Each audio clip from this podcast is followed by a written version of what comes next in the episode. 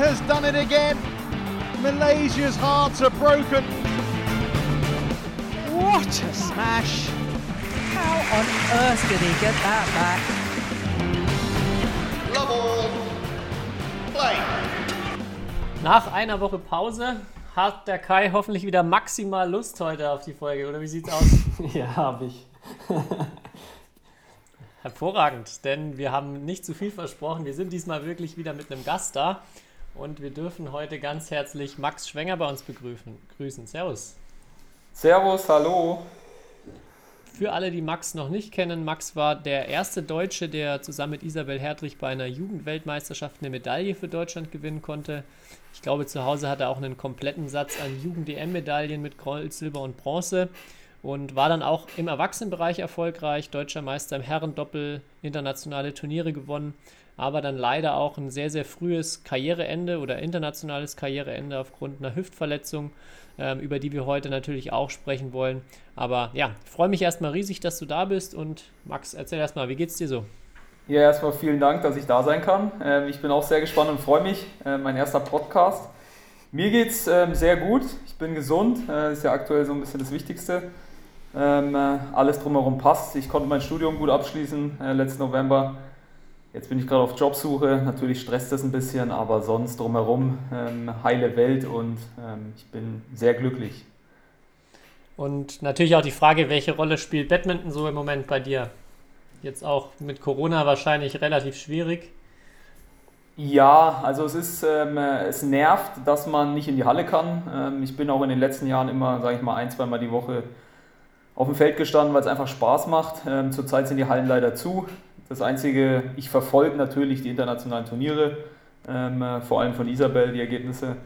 Und, ähm, aber ansonsten ist Batman aktuell ein bisschen untergeordnet, ähm, was aber nicht heißt, dass es irgendwie bei mir nicht auf dem Schirm ist. Ich würde mich natürlich auch freuen, wenn die Bundesliga wieder losgeht, weil ähm, so das ein oder andere Match ab und zu zu spielen macht halt doch einfach unfassbar viel Spaß. Ja, das ist gut zu hören, glaube ich auch, dass äh, wir dich nicht so schnell komplett verlieren werden vom Badmintonsport. Auch ähm, ja, wenn die Hallen im Moment zu sind. Aber lass uns doch das Pferd mal von hinten aufzäumen und anfangen. Äh, ja, wo, wo ging es bei dir los? So dein, dein Start in die Karriere. Ich weiß natürlich von deiner Jugendzeit viel, weil wir auch viel zusammen im gleichen Verein unterwegs waren. Aber wie, ich weiß ehrlich gesagt gar nicht, wie bist du denn überhaupt zum Badminton gekommen? Ähm, ja, meine Eltern haben beide gespielt ähm, in Niederndorf. In dem Verein, in dem ich zurzeit auch wieder trainiere. Und ja, wie es so vielleicht für viele üblich ist, ähm, haben dann die Eltern auf den Spieltagen ähm, die Kinder mitgenommen. Und dann ging es halt los mit, weiß ich nicht, zwei, drei Jahren, ersten Schläger bekommen und dann in der Halle irgendwie versucht, den Luftballon übers Netz zu ballern und dann irgendwann auch den, den lieben Federball mal hin und her zu schießen. Und da ging es eigentlich so richtig los. Also mit zwei, drei, vier Jahren, was halt geht, hat man dann gemacht. Ähm, es war immer eine Freude, äh, zumindest für mich und für meine Eltern und für unseren Verein. Natürlich, äh, für andere Vereine war es manchmal nicht ganz so witzig, wenn da lauter Kinder rumwuseln und laut waren, aber ich hatte meinen Spaß und ähm, habe die Grundlagen sozusagen schon mal erlernt. Ja, dann haben eigentlich alle deine Brüder irgendwann mal gespielt, also von, von Marc weiß ich es natürlich, aber deine, du hast ja insgesamt drei Brüder, also auch. Ge ähm, genau, ja. ja. Ähm, der Marc hat lange gespielt, spielt auch immer noch, ist auch ähm, aktuell mein mein wichtigster Trainingspartner, sagen wir es mal so. Und ähm, mein kleiner Bruder, der Lars, hat auf jeden Fall auch gespielt. Das weiß ich. Beim Jan bin ich mir nicht ganz sicher, muss ich ganz ehrlich sagen. Der war auf jeden Fall mit in der Halle, hat wahrscheinlich auch mal den, den Ball hin und her geballert, aber ähm, ich glaube nicht, dass er so aktiv im Verein gespielt hat. Da müsste ich jetzt. Ähm, aber ich müsste lügen, wenn ich jetzt sage, ich weiß es oder ich weiß es nicht, weil er ist ja doch ein Stück älter gewesen als ich und ähm, der hat sich dann mit anderen Sachen befasst. Und wann hast du so gemerkt, dass es Badminton genau das Richtige für dich ist? Ah, also das Badminton, das mir einfach Spaß macht und dass ich da Bock drauf habe, das ist eigentlich schon immer so gewesen, sonst glaube ich, hätte ich es nicht gemacht. Ähm, natürlich dann so mit 9, 10, wenn man so die ersten Turniere gespielt hat, ähm, da kam dann auch so, ja, diesem, so ein bisschen mehr der Ehrgeiz und dann auch dieser Wettkampf, diese Wettkampflust dazu. Und ähm, ich habe aber auch noch eine Zeit lang Fußball gespielt. Ähm, da haben mir auch einige Leute eine große Karriere vorhergesagt ähm, auf, auf der, auf der Sechser-Position. Nein, ich war lange Zeit Libero auf dem Kleinfeld. Und als es dann beim Fußball aufs Großfeld ging und ich weiß nicht, wann es ist, mit 13, 14 oder so, ähm, da musste man es dann irgendwann entscheiden, wohin es geht. Und da hat mir Batman auch einfach mehr Spaß gemacht. Ähm, für mich war es dann auch so, dass der Umgang in der Halle doch etwas ähm, schöner und netter war als vielleicht auf dem einen oder anderen Fußballplatz. Deswegen äh, bin ich dann wahrscheinlich beim Badminton gelandet. Und so, wenn du zurückblickst jetzt auch an deine äh, Jugendzeit, gab es irgendwie ja so einen bestimmten Moment, wo du gemerkt hast, oh, das könnte mal richtig weit gehen, sodass du auch das vielleicht mal professionell machen willst. Ich finde, also ich, mein, mein Gefühl war damals auch immer so, dass es zu der Zeit noch gar nicht so wirklich auf dem, auf dem Schirm oft war. Wir kamen jetzt auch nicht aus einer Badminton-Hochburg irgendwie, sondern es kam dann, man, man war halt so in dieser Szene dann mit drin und nach und nach hat man gemerkt, so ey, es geht ja immer noch ein bisschen weiter, geht noch ein bisschen weiter. Gab es da bei dir einen bestimmten Punkt oder vielleicht auch irgendwie einen Trainer, der dir, der dich dazu gebracht hat? Also schon als kleiner Junge war mir bewusst, ich habe irgendwie Bock, ähm, zur Olympia zu kommen und will weit kommen. Natürlich ist es so ein bisschen ein Traum. Ähm, ich denke, der erste deutsche Meistertitel ähm, in U15, bei uns gab es das, glaube ich, erst in U15. Heutzutage, glaube ich, gibt es ja schon in U5 oder so. ähm, Gefühlt, ja. Ähm, bei uns in U15, äh, der hat natürlich ähm, schon so ein bisschen was ausgelöst und ähm, die Freude darüber und dann auch die internationalen Turniere und auch die Platzierungen haben dann so gezeigt, man kann vorankommen, es macht so richtig Spaß und es macht auch Spaß, erfolgreich zu sein. Der Moment, wo ich mich dann wirklich dafür entschieden habe, zu sagen, wow, ja, ich habe richtig Bock, ähm, auch vielleicht meinen mein Lebensmittelpunkt irgendwo hin zu verlegen, um diesen Sport zu machen. Soweit ich mich erinnere, war das die EM 2009, als ich als ähm, jüngerer Jahrgang oder als, als, als zwei Jahre jüngerer mit dem, mit dem Fabi Holzer ähm, damals dann mitgekommen bin ähm, äh, das waren zwei Wochen, die mich so geprägt haben, wo ich gesagt habe, ja, das ist es und ähm, äh, jetzt setze ich alles drauf. Und es war ja dann auch so der, der Startpunkt und der, die Initialzündung, dass ich dann nach Mülheim gewechselt bin. Ähm, genau. Ja, bei dir auch, was ich, was ich eine spannende Geschichte finde, du hast ja dann, bist natürlich für Doppel und Mixed bekannt, hast aber ein Jahr, wenn ich mich richtig erinnere, auch voll auf Einzel gesetzt weil es ja damals die, die Jugendolympiade, war es das erste Mal, dass sie überhaupt stattgefunden haben oder das zweite Mal? Ich glaube, es war, das, ich es war das erste Mal und ähm, ja, natürlich, ich habe mich mega geärgert, dass es es nur im Einzel gab. Ähm, ja, ich glaube, wenn es im Doppel und im Mix gegeben hätte, wäre ich sicher dabei gewesen. Im Einzel ähm, äh, habe ich es dann versucht. Ähm, ich weiß gar nicht, Kai, du hast es, glaube ich, damals auch versucht, oder? Mhm. Ja, und ich weiß nur, dass dein Rücken dann irgendwann gezwickt hat und dich das auch in der Phase, glaube ich, ein bisschen behindert hat. Genau, also, ähm, äh, ich hatte dann leichte Rückenprobleme und so, aber ich habe es dann, glaube ich, auf diesem Quali-Turnier nicht geschafft. Ähm, schade, ich hätte gern mitgespielt, aber ja, hat dann doch wieder gezeigt, dass Einzel nicht so ganz mein Steckenpferd ist. aber würdest du sagen, dieses Jahr war ein Vorteil für dich oder hat dir auch was gebracht für Doppel oder war es eher so rückblickend betrachtet, würdest du sagen, ja, vielleicht besser, wäre wär vielleicht besser gewesen, wenn ich da auch bei Doppelmix geblieben wäre?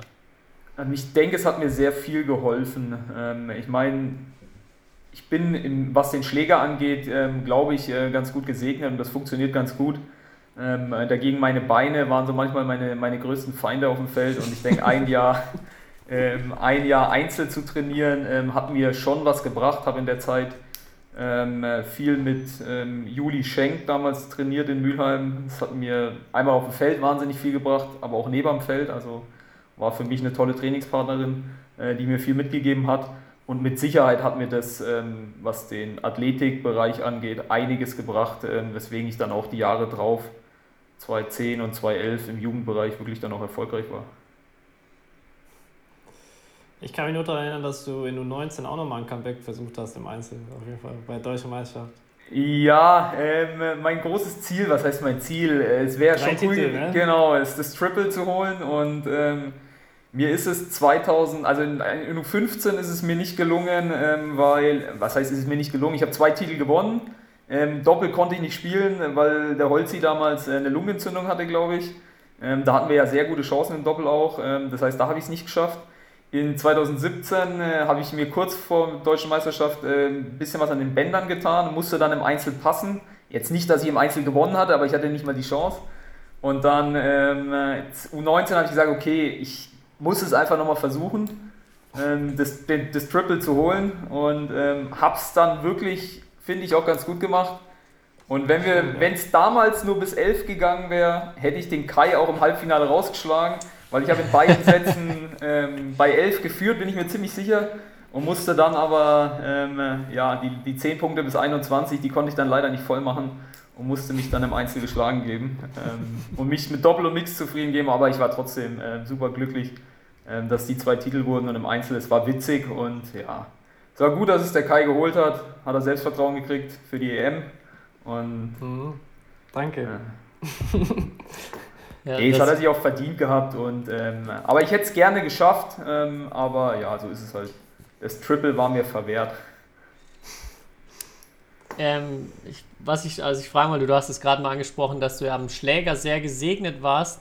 Hast du für dich so eine Erklärung, wo das herkommt, dass du so gut am Schläger bist, auch da wirklich ja, äh, herausragend, was dich ja auch im Erwachsenenbereich noch weiter ausgezeichnet hat? Boah, ist schwer zu sagen. Also ich denke einmal die, ähm, diese, diese Grundausbildung, was die technische Ausbildung angeht, ähm, von Manny Ernst, die glaube ich ist so der Grundstein dafür das ist einfach diese ganze ja, Lockerlassen, Zufassen, was wir in, auf diesen Bayern-Lehrgängen ähm, ja, bis ins Unendliche trainiert haben. Ich denke, das ist so der Grundstein und ähm, ich denke, du wirst dich auch noch an ihn erinnern, Tobi, ähm, an unseren Trainer Assad in Lauf.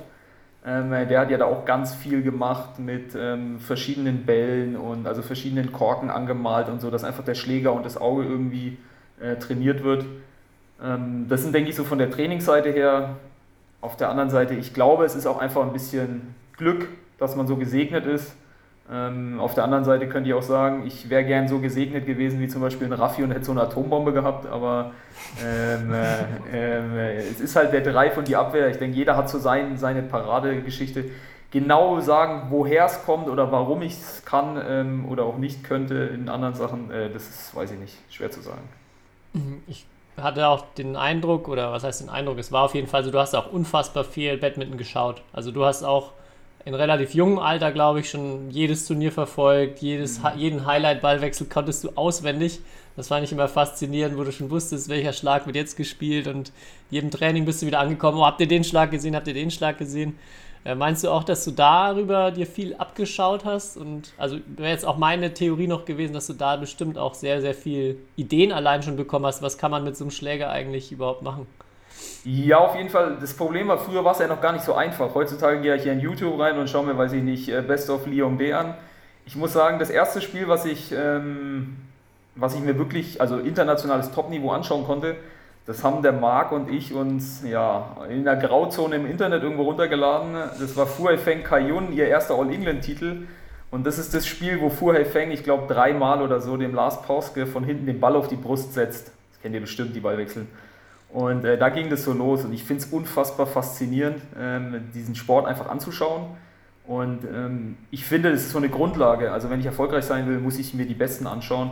Und man sieht es ja beim Fußball, weiß ich nicht, wenn die Kiddies äh, Cristiano Ronaldo anschauen oder Messi, dann versuchen sie es nachzumachen. Und ich habe halt versucht, weiß ich nicht, Fu Feng nachzumachen. Ähm, mit dem Smash hat es nie so ganz geklappt. Aber ähm, genauso wie Lyon B oder Kayun, einfach viel schauen, schauen, schauen und dann halt selber nachmachen.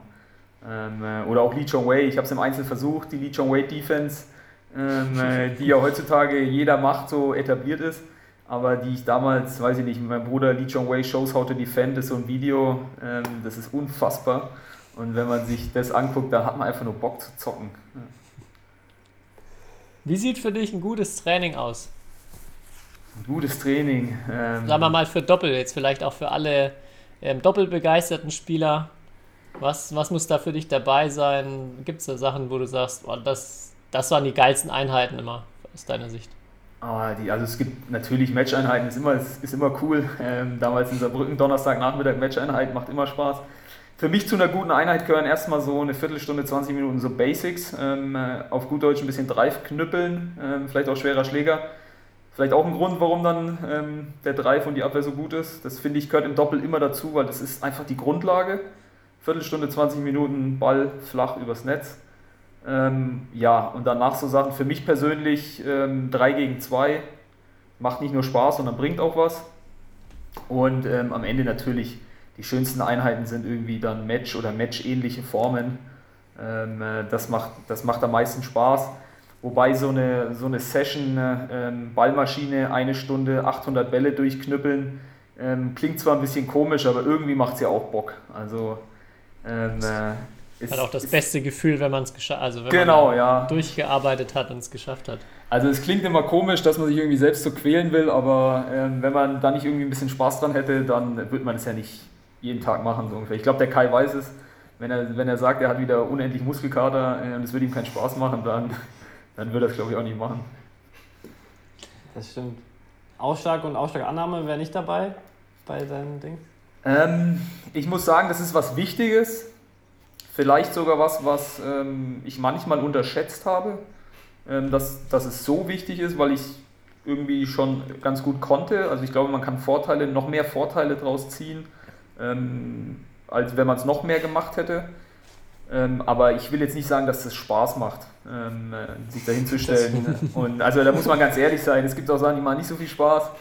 Ähm, Aufschlag, Aufschlag, Annahme, vor allem dann ist man irgendwie nur so halb kalt auf dem Feld und ja, ähm, es ist ein Muss. Ähm, ich denke im Doppel eins der wichtigsten Sachen, aber für mich absolut kein Bereich, der irgendwie Spaß macht zum Trainieren. Ich denke, von deinem Spielstil her war es ja auch eher so, dass du gerne Ballwechsel gespielt hast. Oder die meisten Leute spielen gerne Ballwechsel, aber dass du auch viele Matches hattest mit eher längeren Ballwechseln, weniger als vielleicht dann in den ersten drei Schlägen so die Entscheidung gesucht hast. Dann vielleicht auch das so ein bisschen Grund.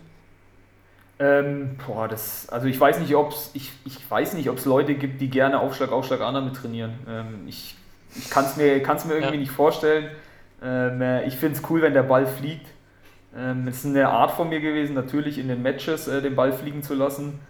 Ähm, hatte jetzt auch nicht die, meine Qualität in direkt den Ball tot machen, ähm, sondern vielleicht eher ähm, den Ball so rüberspielen, dass der Gegner ein Problem kriegt.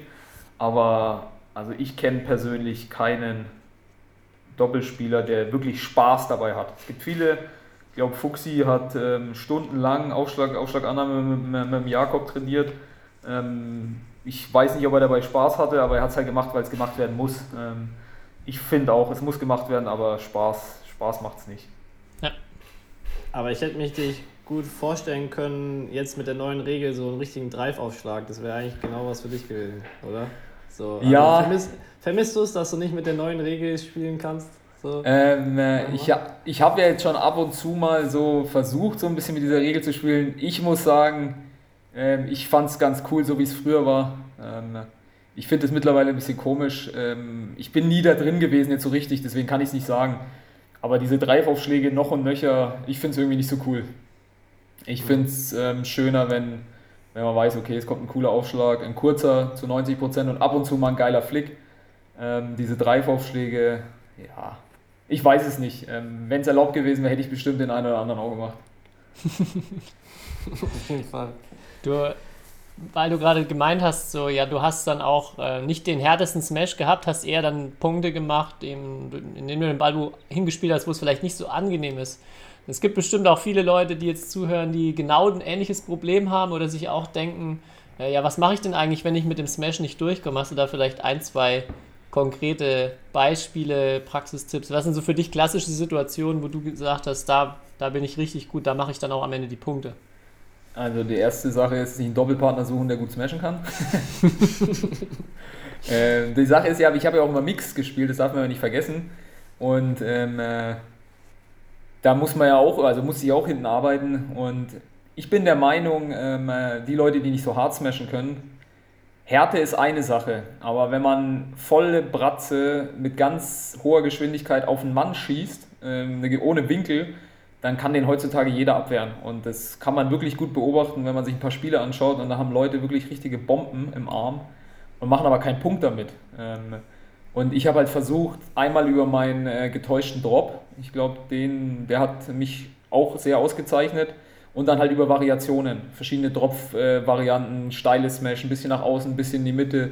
Und diese Platzierung und das kann man wirklich trainieren. Und ich habe so das Gefühl, entweder man hat natürlich eine richtige Atombombe im Arm, aber davon gibt es nicht viele. Also selbst international, ähm, glaube ich, gibt es da nicht so viele, die einfach so hart smashen können, dass ihn keiner abwehren kann, sondern es ist die Variation. Steil smashen und dann ein bisschen Richtung Einzellinie im Doppel oder Richtung zwischen die Leute. Ähm, damit macht man meiner Meinung nach viel mehr Punkte, als einfach, wenn ich einfach hart wie so ein Verrückter immer auf den Bauch vom Gegner schieße, weil das kann jeder abwehren. Lass uns mal über die äh, Jugendweltmeisterschaft sprechen, wo ich, ich hatte es ja am Teaser oder am Anfang schon erzählt, dass du mit Isabel äh, zum ersten Mal geschafft hast, überhaupt für Deutschland da eine Medaille zu holen. Und was mich so interessieren würde, der, der Unterschied einfach für Europäer gegen Asiaten. Also Dänemark hat es ja häufiger schon mal geschafft, England glaube ich auch schon die ein oder andere Medaille. Aber generell sind die Asiaten auch im Jugendbereich unglaublich überlegen in der Regel. Und wie war das für euch damals, auch bei der WM? Ähm, wo habt ihr gemerkt, ja, also was machen die Asiaten da im Jugendbereich auch noch so gut? Oder vielleicht, was habt ihr auch dann so gut gemacht, dass ihr doch so nah dran wart am Ende? Schwer zu sagen. Also was man sagen muss, die Asiaten waren zu dem Zeitpunkt ähm, äh, ja einfach weiter, was die Geschwindigkeit angeht und vor allem was die Sicherheit ähm, äh, auf so einem gewissen Level angeht. Also ich glaube einfach, dass die, ähm, was die Trainingsqualität angeht oder auch was die Gegner angeht, einfach mehr auf höherem Niveau spielen. Ähm, äh, und ja, man halt wirklich einen guten Tag braucht, dass man da mitspielen kann. Warum es dann bei uns geklappt hat, ähm, ist schwer zu sagen. Also ich denke, wir haben uns wirklich gut vorbereitet. Wir hatten, waren ja dann auch lange eingespielt, äh, Isabel und ich. Wir haben dann 2010 mal, also ja, ich glaube, da haben wir bald schon acht, neun Jahre zusammengespielt. Ähm, kannten uns sehr, sehr gut und ja, es hat irgendwie gepasst. Ähm, Warum es vorher kein anderer geschafft hat, ich weiß es nicht. Ähm, ich denke, ein Vorteil für alle Europäer in dem Jahr war, dass die Weltmeisterschaft vielleicht nicht gerade in Asien war, sondern in äh, Mexiko. Ähm, das heißt, die hatten auch so ein bisschen diesen Reisestress, den sie vielleicht gar nicht so krass kennen. Ähm, das war vielleicht so ein kleiner Vorteil. Aber ich glaube, auf der anderen Seite haben wir einfach eine vernünftige Auslosung gehabt, die wir uns verdient gehabt haben über den Setzplatz und dann auch in den entscheidenden Momenten einfach unsere beste Leistung abrufen können. Ähm, bis ins Halbfinale und im Halbfinale war es dann für mich einfach so, ja, wir hatten einen Gegner, der, die stand, glaube ich, zwei Jahre später oder ein Jahr später, hat die, ich glaube, 15 Super Series Turniere am Stück gewonnen, so ungefähr. Und äh, der Herr hatte einen Smash, sowas habe ich noch nie gesehen in meinem Leben. Ähm, äh, das war einfach, ja, das war einfach eine andere Welt dann oder ein anderes Niveau auch. Ich glaube, die haben zu zweit danach ähm, in kurzer Zeit wirklich auch waren in der Weltspitze angekommen. Aber bis dahin, ähm, die Spiele davor, ja, haben wir einfach unsere beste Leistung abrufen können. Im genauen Grund kann ich jetzt gar nicht sagen. Äh, Mix haben wir lange zusammengespielt, wir kannten uns gut, ja. Und was man oft vergisst ist, ähm, äh, wir waren im Doppel auch Millimeter davor, äh, die Medaille zu holen. Ähm, Holzi und ich haben zweimal ähm, äh, in der Verlängerung verloren, im Viertelfinale gegen die zweimal Line. Ähm, äh, das war ja eigentlich auch schon, es geht so ein bisschen unter, weil die Medaille steht im Vordergrund, es war auch unfassbar, die zu gewinnen, also war auch unfassbar emotional, weil es immer so hieß, ja, Weltmeisterschaft, da fährt man hin, um Erfahrung zu sammeln und so. Ähm, Medaille kann man sich eh abschminken und ähm, das dann zu schaffen, das war schon eine Ehre. Das hat man auch danach so gemerkt, dass es okay, ja, die erste Medaille für Deutschland äh, war was Besonderes. Und ähm, ich weiß noch, wir wurden damals in Frankfurt jetzt nicht von den großen Massen empfangen, aber unsere Eltern und ähm, so waren da, da, das war wirklich cool. Aber dieses Viertelfinale im Doppel war ja eigentlich auch ein cooler Erfolg, weil ähm, ich glaube, davor gab es auch noch nicht so viele Viertelfinals und das geht dann immer so ein bisschen unter. Es war ein rundum gelungenes Turnier ähm, an das Mannschaftsturnier kann ich mich jetzt gar nicht mehr so genau daran erinnern. Ähm, ich glaube, es war wahrscheinlich nicht so gut, wenn ich mich nicht mehr daran erinnern kann. Ich weiß nicht, Kai, was. Nee, es war nicht so gut. Ich weiß nur, dass wir da ziemlich äh, zusammengestaucht wurden, weil es war ja auch ein halbes Jahr vor der EM dann. Ja. Und dann, äh, da war ich noch da, weil wir ja eigentlich schon so ein paar oder das Holger Hasse ja damals, der Bundesjugendtrainer, ja relativ früh mit dem Ziel so äh, EM-Gold äh, um die Ecke kam. Und dann bei der WM waren wir, glaube ich, das sechstbeste europäische Team oder so. Also das war ich noch, dass da. Er war auf jeden Fall ein Rückschlag, sagen wir mal so. Ja. Aber ich weiß so, Individualturnier waren wir, also bis auf Herren Einzel, wofür der dann wahrscheinlich ich verantwortlich war, waren wir, glaube ich, in jeder Disziplin im Viertelfinale bei dieser, bei dieser WM. Also da hat man auf jeden Fall das Potenzial von uns gesehen. Also ich weiß auch, Fabienne war auf jeden Fall auch im Viertelfinale, ziemlich sicher. Gegen, die hat dann gegen Ratschanok verloren. Äh, ja, es also waren, ähm, es waren auch, ähm, es waren, ich glaube, auf der anderen Seite haben die Dänen, glaube ich, auch eine Herrendoppel eine Medaille geholt. Also die Europäer waren in dem Jahrgang ähm, echt gut, ja. Wirklich auch gut. Ähm, wenn man sich jetzt ähm, Astrop anschaut, ich meine, der hat den Swiss Open gewonnen, der war damals dabei. Ähm, Viktor hat damals äh, Jugend, ist Jugendweltmeister geworden. Ich meine, der ist jetzt auch ganz gut dabei, sagen wir es mal so. Ähm, und ja, bei den Damen stimmt, Ratschanok hat, glaube ich, ähm, Intanon hat, glaube ich, damals gewonnen. Ja. Ähm, deswegen, ich glaube, es hat, ähm, ich glaube, der europäische Jahrgang war sehr gut, aber ich glaube, es hat auch was damit zu tun, dass es in Mexiko war, weil es war für die Asiaten eine Umstellung. Ich weiß noch ganz genau, ich glaube, wir haben damals mit Geschwindigkeit minus zwei gespielt von den Bällen, weil wir irgendwie so hoch waren. Äh, es war auch ganz witzig mal zu sehen, da hat man wie mit so Fallschirm Badminton gespielt. Ähm, äh, war ganz lustig. Was mich jetzt auch interessieren würde zu dem, zu dem Punkt, also die Top, die Top-Paarungen oder wie du gerade schon sagst, eine Ratschanok damals, die war ja gar nicht mehr so weit weg von auch der absoluten Weltspitze. Aber wenn man jetzt mal ein, zwei Plätze weiter nach unten geht oder generell den Vergleich zieht, ähm, wo ist für dich so der Unterschied noch im Jugendbereich zum Erwachsenenbereich? Auch vielleicht den du dann wahrgenommen hast, als du dann ein, zwei Jahre später nur noch auf Erwachsenenturnieren und, ähm, unterwegs warst? Ja, äh, Erwachsenenbereich ist einfach viel schneller und ja, ich sag mal so, als Jugendlicher kann man bei den Erwachsenen immer mal ganz gut mitspielen, aber diese Geschwindigkeit ähm, konstant zu spielen, ohne Fehler zu machen, das ist so das A und O. Ähm, und so ein bisschen auch die, ja, die Wettkampfhärte, würde ich sagen. Ähm, da geht es dann vielleicht um ein bisschen mehr, da wird es vielleicht nochmal mit anderen Mitteln in manchen, manchen Situationen gespielt. Aber ich denke, so der Hauptgrund ist einfach diese, diese Geschwindigkeit und diese Konstanz. Also ich denke, es gibt viele Jugendliche, die bei den Erwachsenen gut mitspielen können. Ähm, das habe ich ja damals auch so ein bisschen miterlebt. Wir haben ja als Jugendliche auch Erwachsenenturniere gespielt.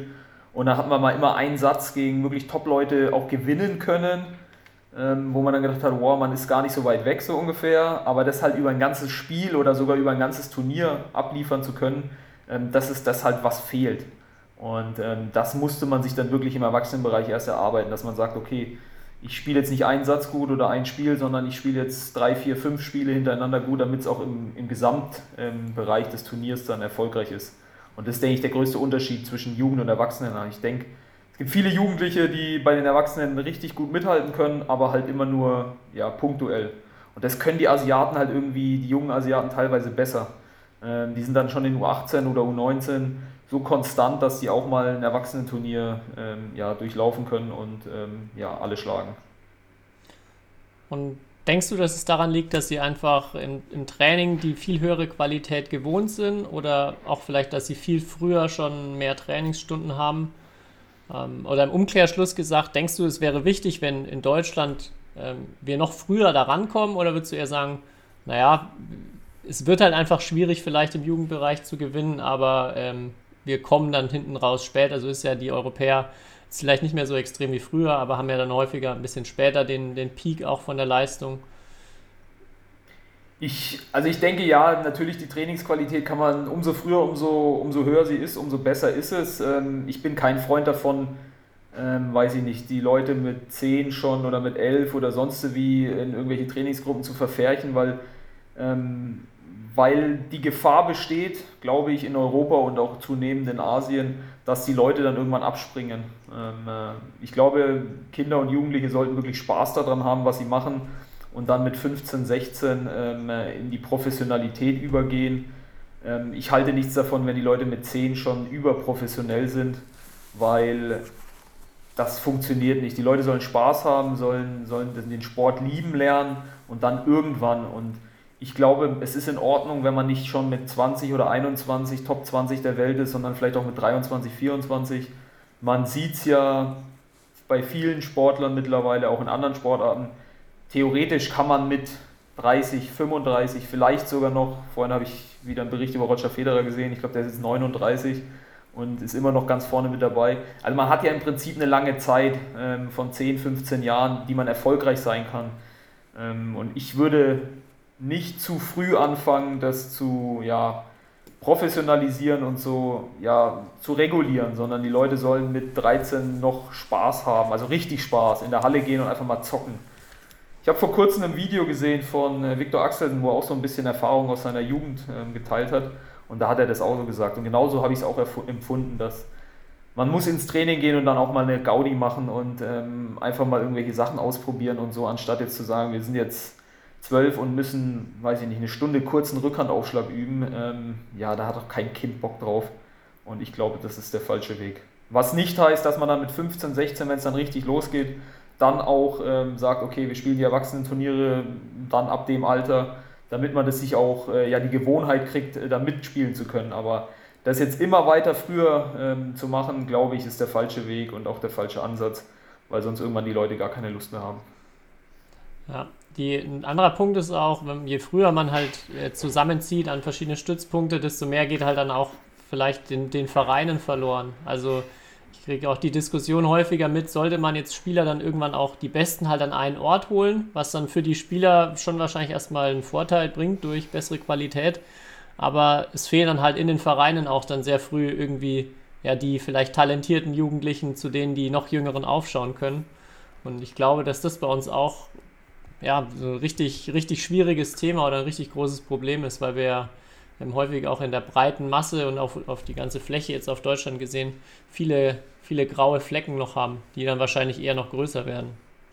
Ja, ich denke, das ist eh so eins der, oder nicht, das, das, ich denke, das ist das größte Problem, dass es halt diese Vereinsstruktur, dass es wenig Vereine gibt. Ähm, ich würde jetzt mal sagen, es gibt vielleicht einen, maximal zwei Vereine in Deutschland, die kontinuierlich Leute ausbilden, die dann auch erfolgreich werden. Es ist ja meistens so, weiß ich nicht, irgendein Kind ist, ähm, ist talentiert und dann fördern die Eltern das. Und ich, du weißt ja noch bei uns, Tobi, wie es war. Wir waren da eine Trainingsgruppe, haben uns hier in der Region gefunden äh, und sind dann immer nach Lauf gefahren oder nach, ich glaube, wir waren in Freistadt einmal die Woche. Wir waren dann mal bei Manni in Regensburg. Ähm, äh, so diese, diese Vereinsstruktur ist ja, ich sage mal in dem Sinne noch relativ schwach, wenn man sich jetzt mal mit Dänemark zum Beispiel vergleicht. Ähm, ja, ich glaube, es macht keinen Sinn, die Leute mit 13 zusammenzuziehen. Ich glaube, das ist, ähm, man sollte die nicht zu früh aus dem Elternhaus oder so rausziehen. Ich für mich persönlich kann nur sagen, ich bin unendlich froh, dass ich diesen Schritt mit 17 gegangen bin. Ähm, das war für mich genau der richtige Schritt, zwei Jahre vor den Erwachsenen. Ähm, dann sozusagen das Training zu professionalisieren und vorher wirklich in der Umge äh, gewohnten Umgebung halt zu sein. Und ähm, ja, es ist schwieriger natürlich, sich das Training aufzubauen. Ähm, ich denke, du weißt es selber, ähm, was da unsere Eltern an Kilometern abgespult haben und an organisatorischen Sachen ähm, ja, reingesteckt haben. Aber für mich war es der beste Weg. ich glaube, es ist ein guter Weg. Die Vereinsstruktur, ja, ich glaube, es ist sehr, sehr schwer, die in der breiten Masse so auszubauen, dass ja, kontinuierlich junge Spieler hervorgebracht werden. Ich glaube, das ist so ein bisschen dieses Zufallsprinzip. Hier ist ein talentierter Spieler, da muss man den gezielt fördern ich glaube, es ist schwierig zu sagen, der Verein, der produziert jetzt einen guten Spieler nach dem anderen. Ja. Hast du jemals den Punkt gehabt, wo du den Spaß verloren hast am Badminton, so richtig? Nee. Äh, äh, ich cool. Hätte mich jetzt auch, also hätte mich auch gewundert, aber also trotzdem halt, glaube ich, erstaunlich. Also ich glaube schon, dass irgendwie viele Spieler, auch die jetzt noch spielen, bestimmt mal an, an einen Punkt kommen, muss ich sagen, oh, ich weiß nicht, ist es das noch wert? Und den Eindruck hatte ich bei dir wirklich nie, dass du immer, wenn ich dich gesehen habe und auch auf Turnieren und im Training, ja, so viel Freude dran hattest. Vielleicht ja dann auch der Grund, was, was du gerade sagtest, du wurdest nie irgendwo reinge, reingezwungen, du hast es immer so mit Spaß verbunden, auch während deiner ganzen, ja, vor allem frühen Jugendzeit. Ja, also meine Eltern haben mich nie gedrängt. Die haben mir wirklich alles ermöglicht und ich bin unendlich dankbar. Ich will nicht wissen, wie viele Kilometer meine Mutter äh, mich durch die Weltgeschichte gefahren hat. Ähm, bin ich unendlich dankbar. Ich wurde nie gedrängt. Ich hatte auch immer Spaß und ich hatte nicht nur Spaß, sondern ich habe immer noch Spaß. Also wenn ich selbst jetzt hier in die Trainingsgruppe gehe und ich habe einen Schläger in der Hand, dann macht es mir einfach Spaß. Ähm, für mich ist es so ein bisschen ja, unvorstellbar, ähm, äh, wenn ich diesen Sport so geliebt habe, äh, dass man dann einfach sagt, okay, jetzt tschüss, äh, das war es jetzt so ungefähr. Kann ich nicht nachvollziehen, weil für mich ist dann immer so, da müsste man sich ja hinterfragen, warum hat man das überhaupt 15, 20 Jahre lang gemacht?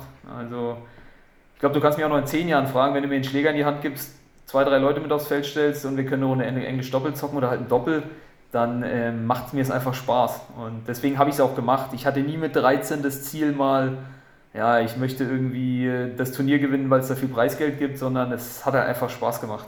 Und ähm, ich denke, das war ein Grund, warum ich ähm, ja auch so viel gemacht habe und so viel Gas gegeben habe, weil es war nicht so, ich glaube, der Spaß war sogar noch größer als der Erfolgswille.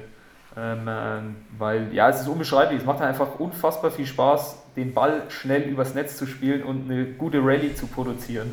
Äh, so doof es ist, äh, es ist einfach genial. Boah, da habe ich eine Frage kurz zu, weil du eben gesagt hast, dass du auch sehr viel investiert hast. Ich habe mal ein Gerücht gehört, das musst du, glaube ich, jetzt mal klarstellen. Jetzt bin ich gespannt. Ja, äh, weil, weil du ja nicht der allergrößte Spieler bist. habe ich mal gehört, dass du dich eine Zeit lang an deine Klimmzugstange gehäng, gehangen hast, um vielleicht noch den einen oder anderen Zentimeter vielleicht rauszuholen.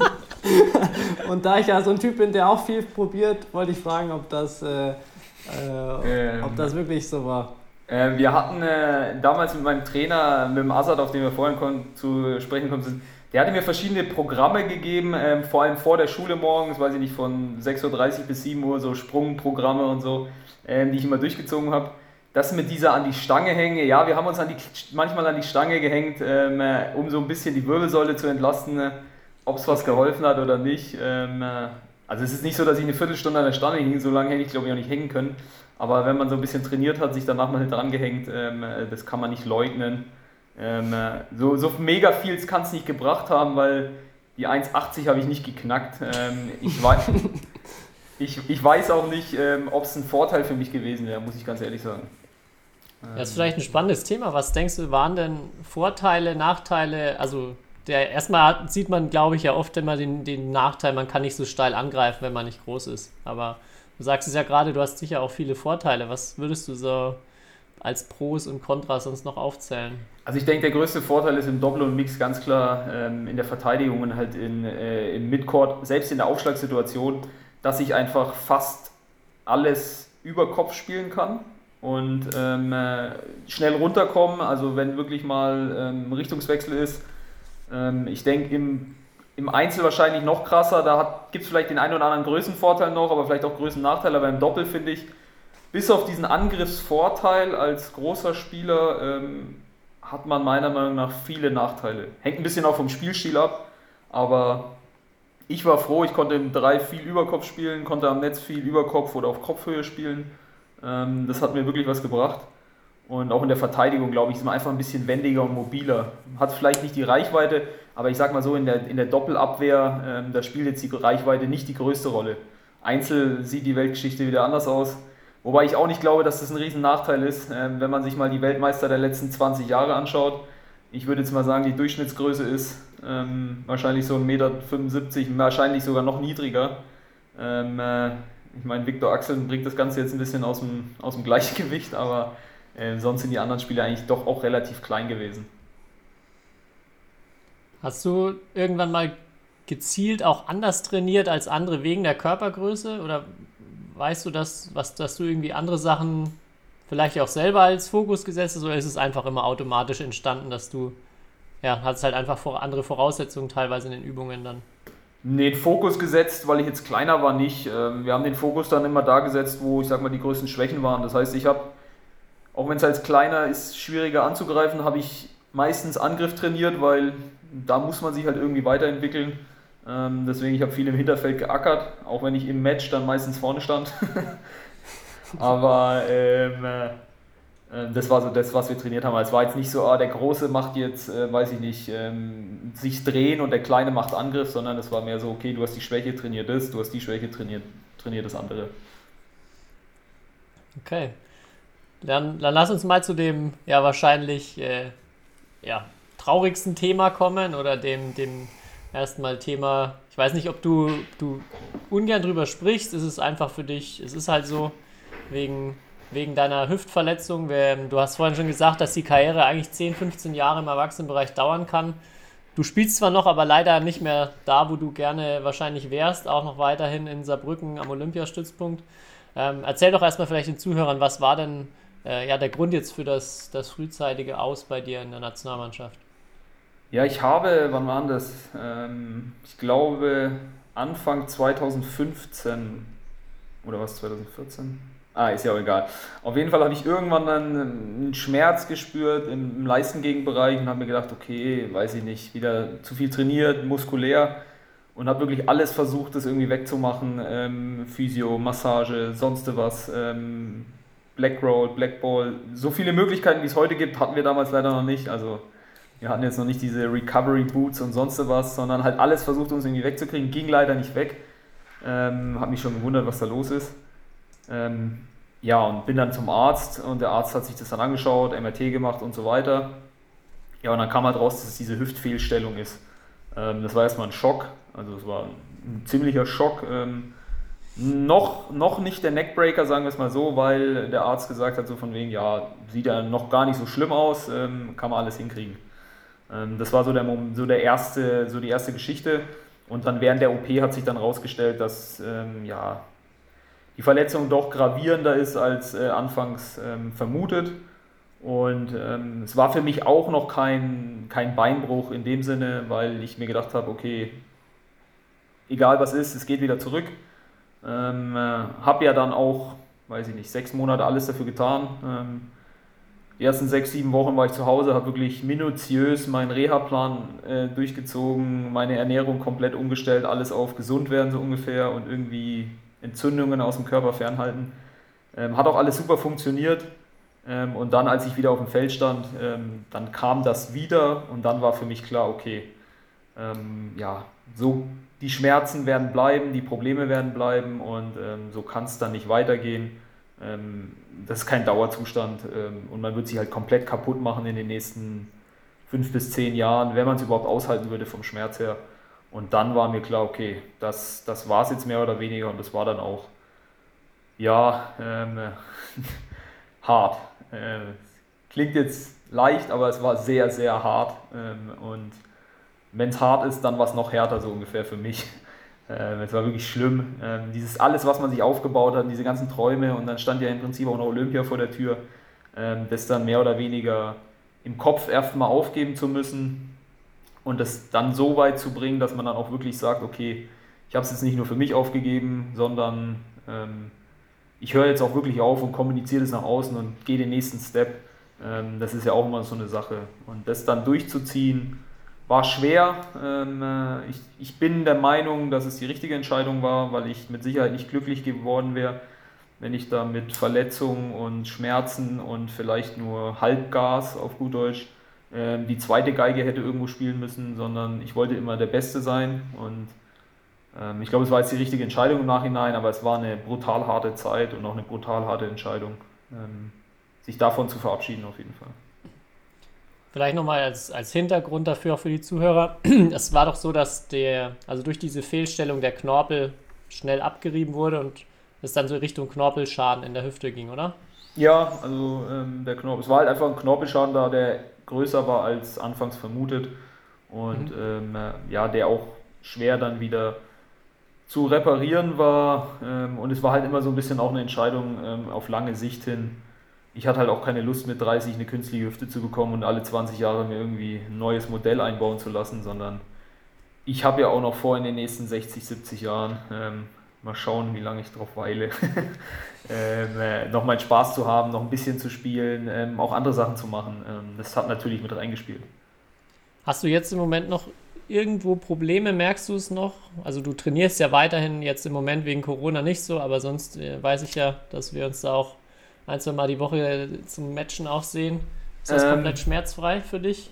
Ja, also war lange ich mich um, ähm, sag ich mal, um meine Hüfte kümmere. Es ist halt so eine Baustelle, die ich jetzt auch ohne den Sport immer noch ähm, irgendwie bearbeiten muss. Das heißt, ich muss ein bisschen Stabi machen, ein bisschen Flexibilitätstraining und so. Solange ich das mache, ist alles gut. Ähm, ich war jetzt in Saarbrücken mal im Training, mal ein paar Tage. Da war ich wieder zweimal am Tag auf dem Feld und da habe ich im Nachhinein auch gemerkt, boah, da geht die Muskulatur zu und dann zwickt es dann doch mal an der einen oder anderen Stelle jetzt nicht ganz arg schlimm, aber zeigt mir wieder, dass äh, es wahrscheinlich nicht ähm, langfristig mit der Belastung gegangen ist. Aber so im Alltag ist alles gut. Natürlich, wenn man mal zehn Stunden auf dem Schreibtischstuhl sitzt, ähm, dann zwickt es, aber ich denke, dann zwickt es auch bei anderen Leuten. Deswegen ähm, kann man das schon aushalten. Weißt du inzwischen auch mehr, weil es ja auch immer das Thema ist, es ist jetzt bei so vielen Leuten diagnostiziert worden, es sind auch, äh, bist nicht der Einzige, auch der deshalb ähm, seine Karriere vorzeitig beendet hat. Ähm, woran liegt das? Oder hast, hast du vielleicht auch noch irgendwie weitere Ideen, was der Grund sein könnte? Ich weiß es nicht. Ähm, ich habe mich dann irgendwann auch nicht mehr mit beschäftigt. Ähm, ich habe es mitgekriegt mit den anderen Spielern, das finde ich auch unendlich tragisch. Ähm, ich weiß nicht, ob der Verband da wirklich ähm, dahinterher ist, ähm, um das aufzuklären, woran das liegen könnte oder wie man sowas frühzeitig erkennen kann. der Doktor, der mich damals behandelt hat, den ich super fand und auch immer noch toll finde, Ähm, der hat zu mir damals gesagt, es ist wissenschaftlich noch nicht irgendwie bestätigt, woher das kommt, warum man das hat, ob das angeboren ist oder ob das sich mit der Lauf der Zeit entwickelt.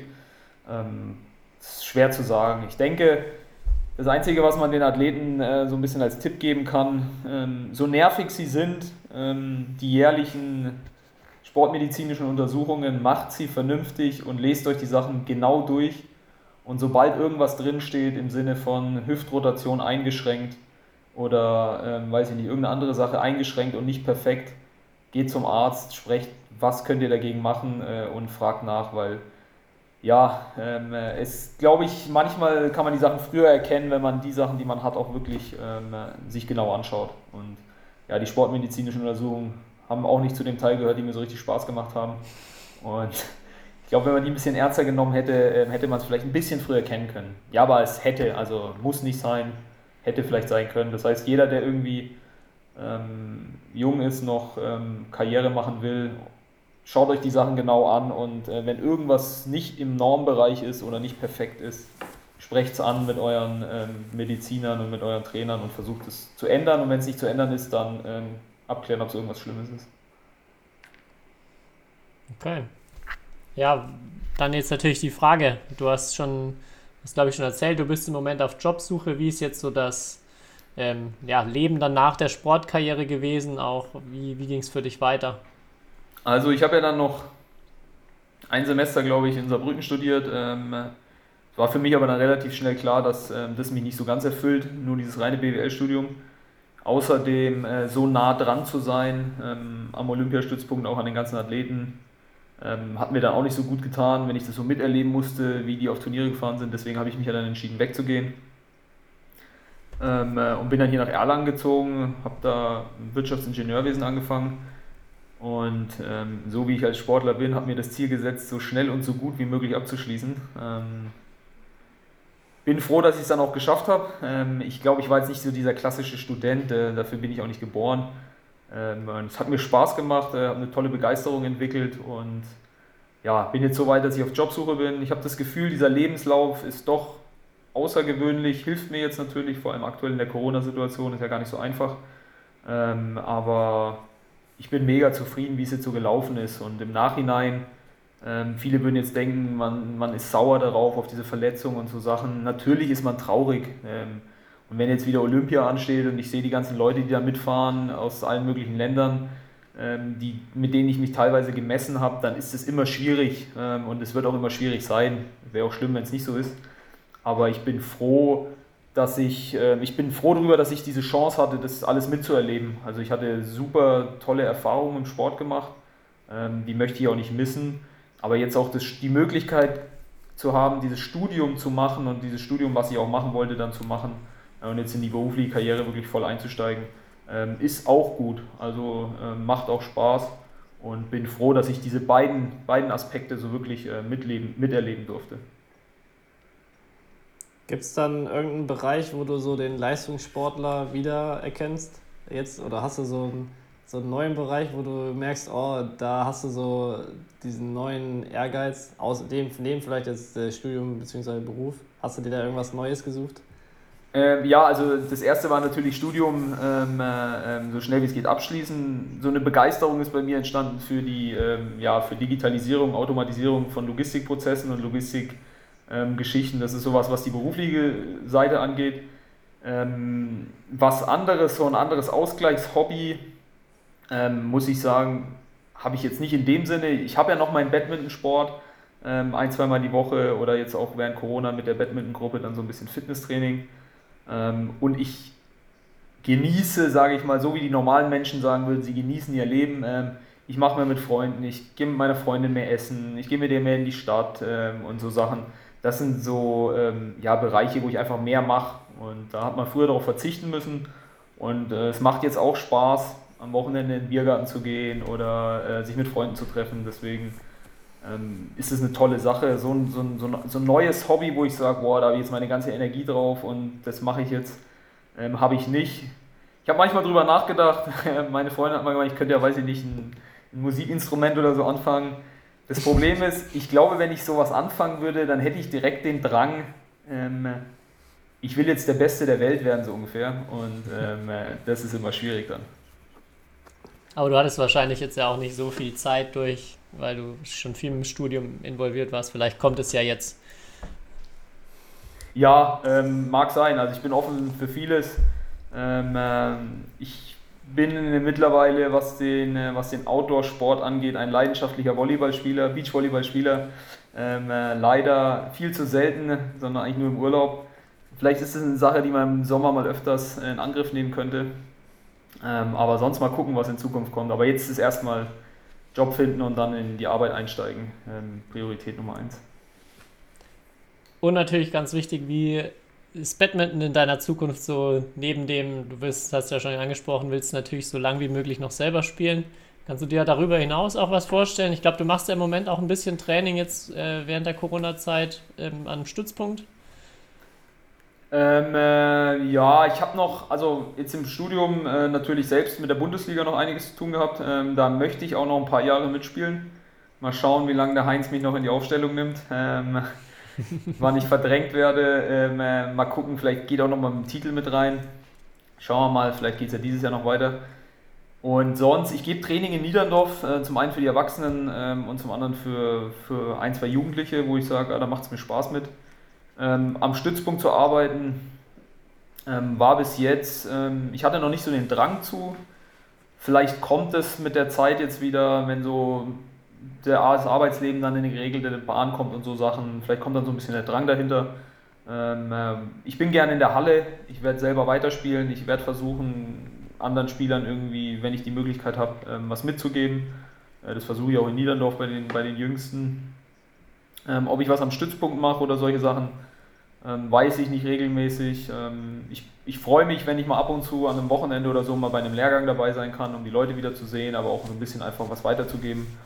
Ähm, aber wie es wirklich weitergeht, ähm, darüber habe ich mir noch nicht so wirklich viele Gedanken gemacht. Das lasse ich auf mich zukommen. Ähm, hängt ein bisschen wahrscheinlich auch davon ab, wo der Job dann ist und ähm, äh, wie viel Zeit man dann noch hat. Oder ob ich, weiß ich nicht, als CEO dann gar keine Zeit mehr habe. ja, hoffen wir es mal nicht. Okay, zum Abschluss, ich habe noch zwei Fragen. Ähm, erste Frage, wenn du jetzt so dran denkst, stell dir vor, du wärst vor, äh, lass mich kurz zurückrechnen, vielleicht so 16, 17 Jahren ähm, jetzt alleine daheim gesessen, hättest nicht ins Training gekonnt, Corona, ähm, mit deiner unendlichen Leidenschaft, Freude für den Sport. Was glaubst du, hättest du gemacht? Und hast vielleicht auch Ideen für die, die, den Kids, denen es jetzt genauso geht wie dir?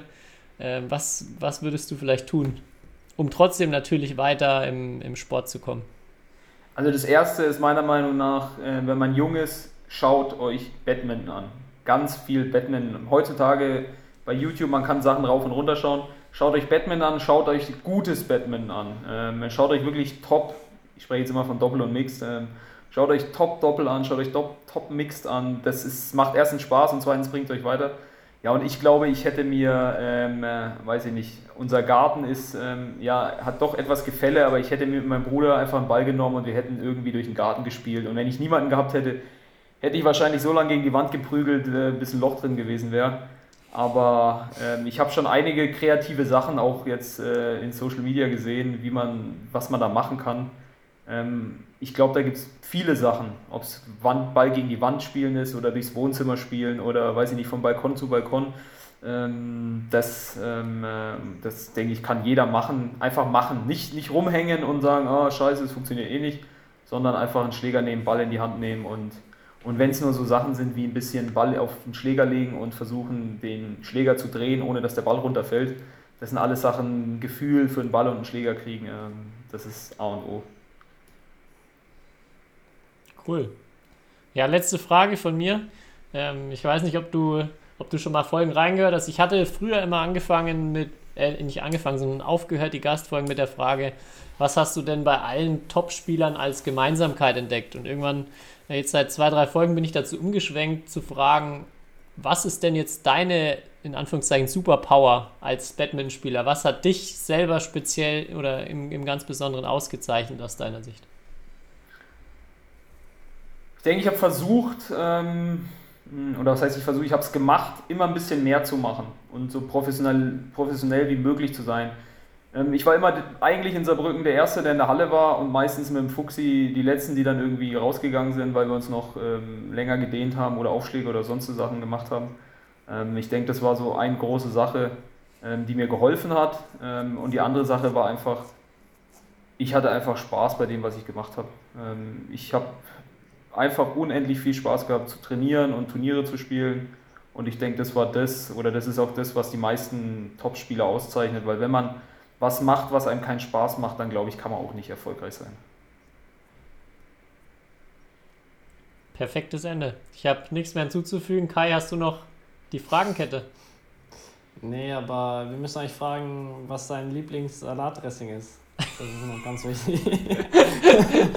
Weil das ist äh, zur Erklärung, falls du nicht äh, jede Folge gehört hast, das ist so, das wird jeder Gast hier leider äh, gefragt, weil da führen Tobi und ich eine Studie zu. Äh, Mein Lieblingssalatdressing, also mein Lieblingssalatdressing ähm, kommt vor allem daher, weil es wahrscheinlich so ist, eins, was wir das ja am häufigsten machen, ist einfach so eine klassische Essigöl, ähm, äh, Honig-Senf-Dressing. Ähm, äh, und dann halt je nachdem, ob es ein Ackersalat ist oder ein normaler Salat, vielleicht ein Himbeeressig oder sonst was nehmen. Aber ähm, jetzt nichts Ausgefallenes.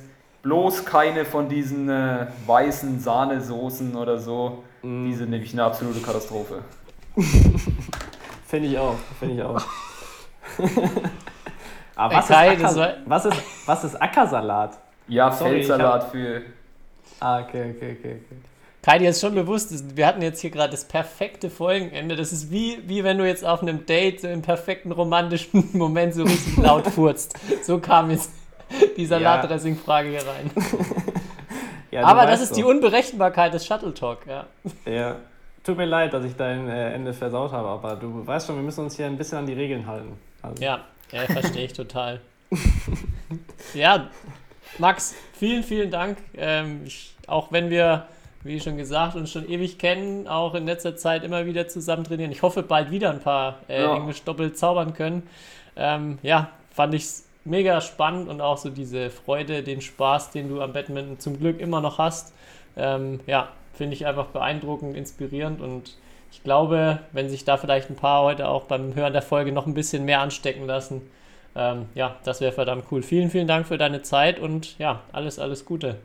Vielen Dank, äh, es war super witzig, ähm, euch auch mal wiederzusehen und zu sprechen. Ich hoffe auch, dass wir bald wieder auf dem Feld stehen und vielleicht sehen wir uns ja auch ähm, äh, nächstes Jahr in der Bundesliga wieder und dann schauen wir mal, ob wir im zweiten Doppel noch was hinkriegen, Kai. ja, auf jeden Fall. Ich freue mich. Oder wir machen mal eine extra Folge über Thomas Cup-Geschichten. Wäre auch gut. Thomas Cup Geschichten.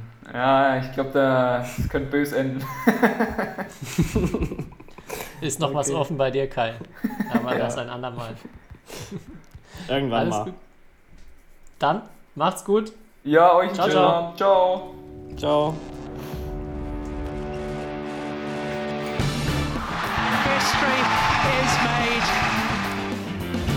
Lindan has done it again. Malaysia's hearts are broken. What a smash! How on earth did he get that back?